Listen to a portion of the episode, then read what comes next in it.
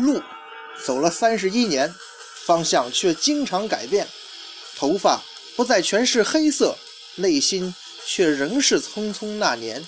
酒四十八度，但每句醉话都是肺腑之言。迷雾真真假假，全任凭后人笑谈。历史啊，上下千年，今日也只是明日的昨天。二零一六，生活依旧苟且，咱们呢，继续聊聊历史的迷雾。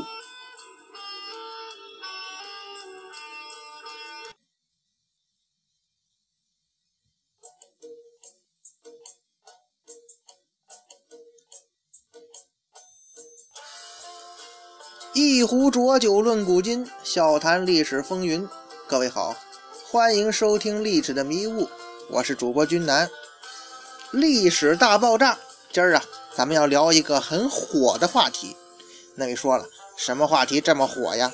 那就是关于火呗。古人呢是如何取火的呢？这个首先呢，哎，大家回忆一个场景哈，在这个武侠小说当中啊，或者说。大家伙看过的武侠电影里头吧，咱们经常会看到呢，有人拿出一个小棒棒，轻轻一吹呀，嘿，着火了。什么点个灯啊，放个火呀，那可方便了。不过呀，有人会想啊，就这么一火种放自个儿兜里，真的不会把自个儿给烧了吗？其实啊，这小棒棒呢，学名叫火折子，它呢，只能算是引火和保留火种的小工具。因为啊，要真正取火的话，还得用上火镰跟火石。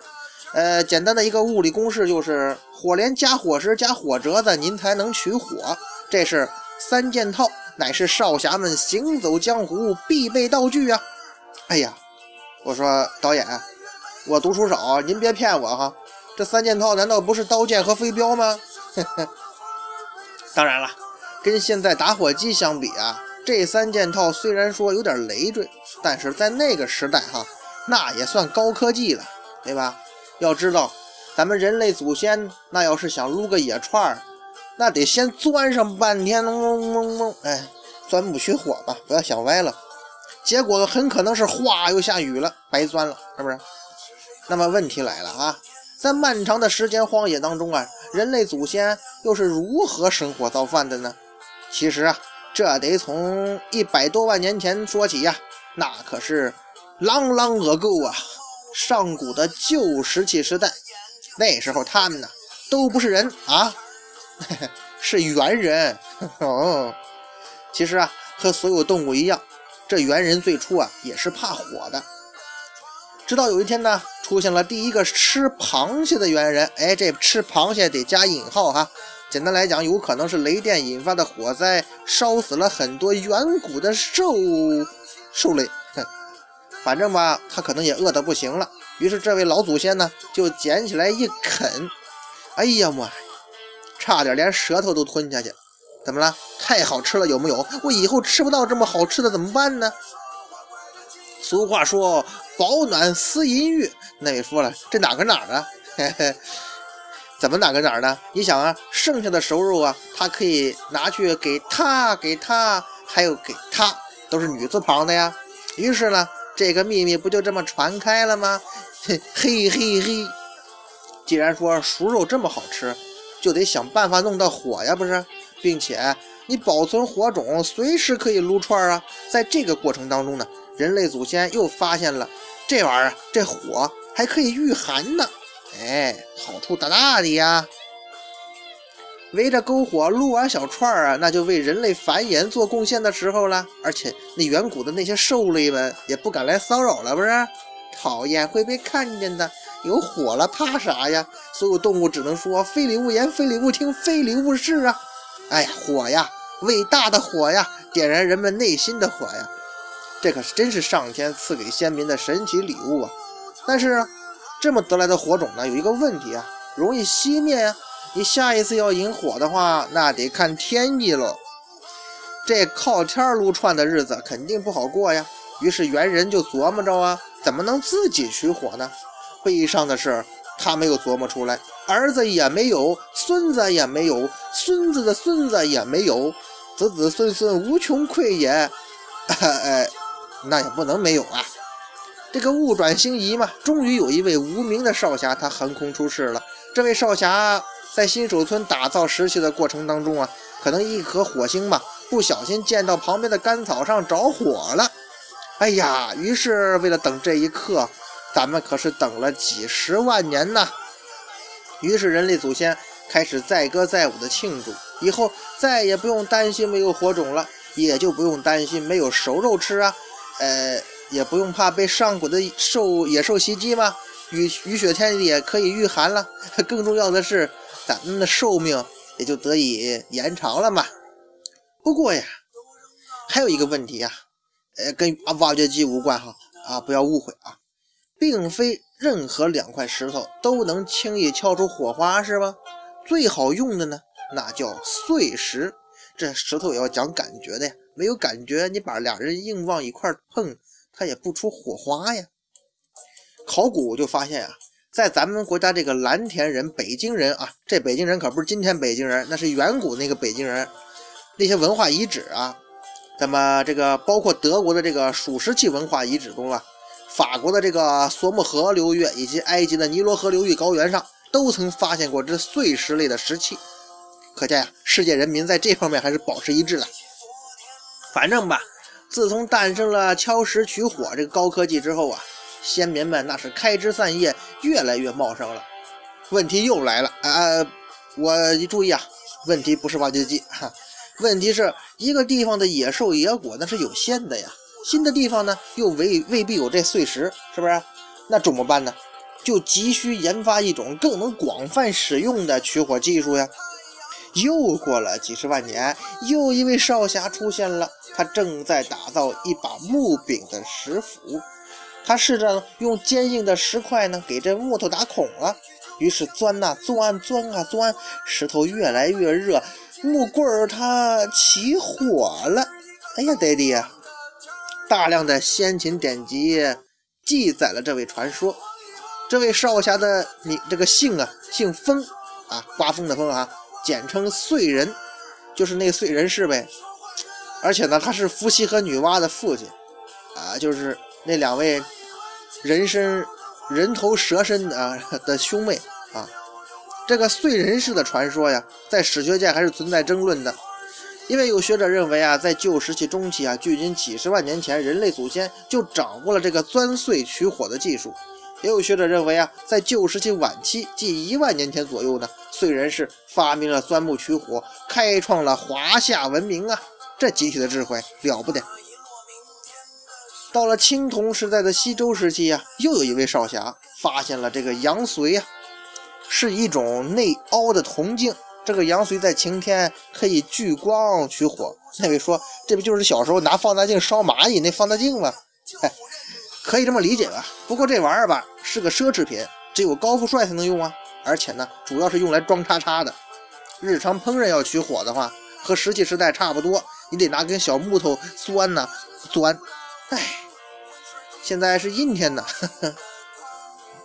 到了铁器时代，又一位无名少侠跟改进了这个敲石取火，与旧石器时代的石头敲石头不同啊，变成了用铁器敲打碎石。显然呢，更容易取火。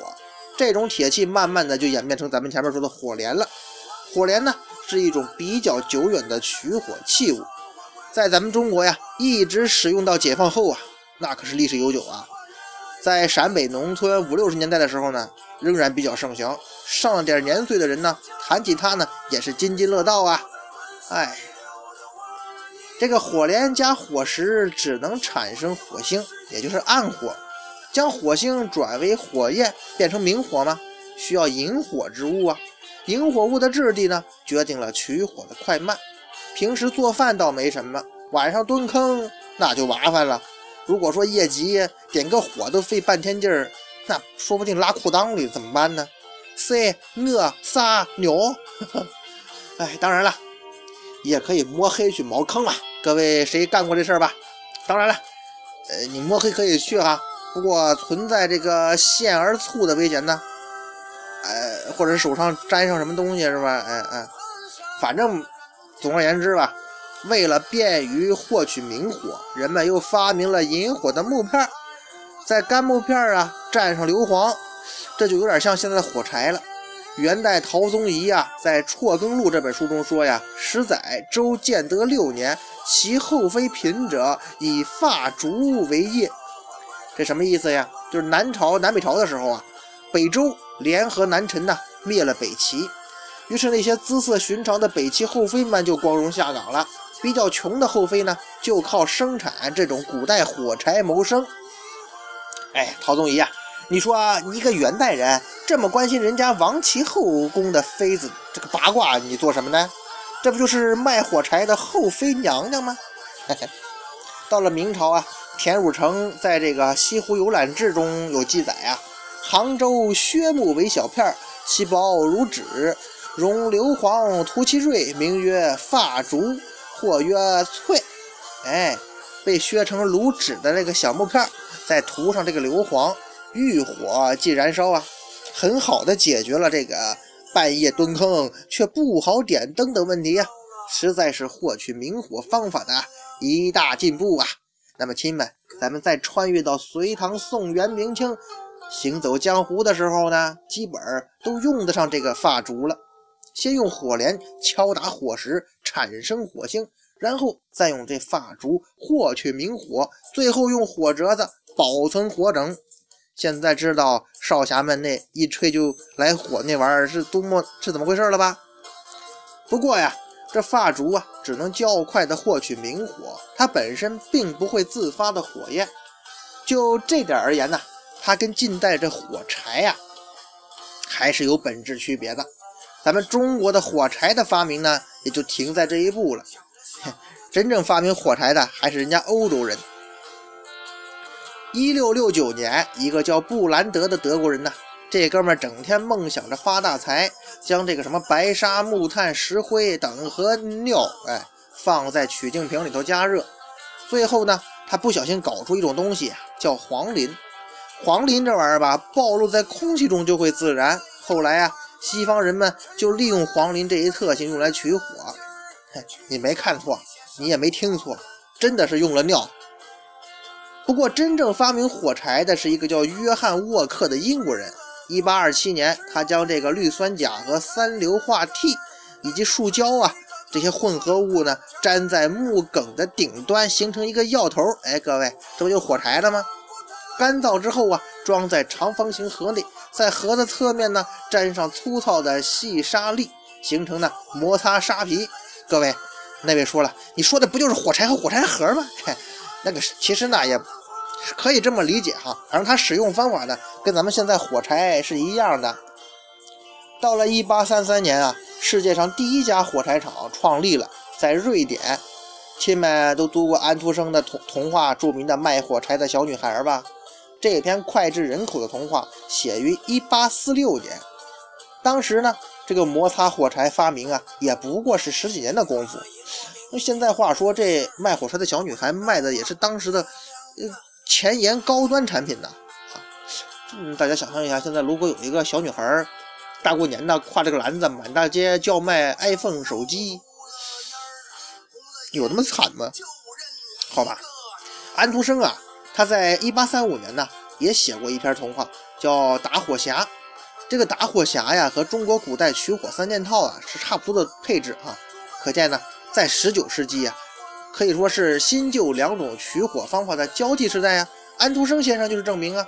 他两篇童话呢，讲了两种不同的取火方式。他他的童话可以说是那个过渡时代的缩影啊。到了一八六五年，火柴啊开始输入中国了，当时叫 洋火。火柴作为主要取火工具呢，一直沿用到上世纪八十年代末。反正我记得我小时候吧，哎呀，不好意思啊，暴露年龄了。小时候嘛，家里还用火柴，大人还用火柴点烟呢。到了九十年代啊，这个一块钱一个的那个摩摩轮打火机是横空出世啊，很快成为居家旅行必备工具。而在欧洲啊，打火机发明的时间其实比火柴还早了四年呢。一八二三年，德国化学家这个贝贝莱纳在实验室发现啊，这个氢气遇到这个薄棉。会起火，他这一发现引发他弄打火机的念头啊。不过这哥们儿还真弄出来了，但是由于他那个当时可能技术也不成熟吧，缺陷比较多，并没有得到普及。而真正最早推广应用的打火机呀，应该是油棉型，不知道大家伙有没有见过啊？后来啊，由于液化气的普及和应用啊，一次性或充气性打火机那就迅猛发展了。但是呢，这也不意味着火柴完全退出历史舞台，不是？现在还有人不是还用火柴吗？有些人坚持用火柴取火吗？因为啊，好像我一哥们儿，反正他说啊，他喜欢火柴燃烧的味道。当然了，也有些人呢，可能是由于怀旧吧。在国外的某些娱乐场场所的门口啊，火柴还有它的特殊的含义哦。你用打火机给顾客点烟的是一般的服务小姐，那给用火柴给客人点烟的妹纸呢，就是啊，大家懂的啊，略出几百字啊。人类的取火史啊，也是人类的进化史。很多古老的取火方法在日常生活中呢，慢慢都被淘汰了。如果说在野外生存的时候呢，不小心弄丢了取火的工具，哼，咱们不妨试试老祖先们的智慧呀！忘带打火机了，没有火柴，那怎么办？第一种办法，钻木取火呗。咱们呢可以取一根有韧性的树枝啊做弓柄，然后呢鞋带儿做弓弦，在弓柄和弓弦垂直的方向固定一根干木棍儿，然后呢那个臂力好的长期宅男的小兄弟，呃小伙伴儿。就可以开始机械运动，钻钻钻了。这还有一种办法呢，是钻石那个基石取火。咱们呢可以找一块坚硬的石头呢做火石，用小刀啊、刀背或者金属器材不停地敲打，让蹦出的火花落到干枯的树叶上。哎，少侠，这一刻那你就不是一个人在战斗了，你继承了人类祖先取火文明的。伟大传统啊！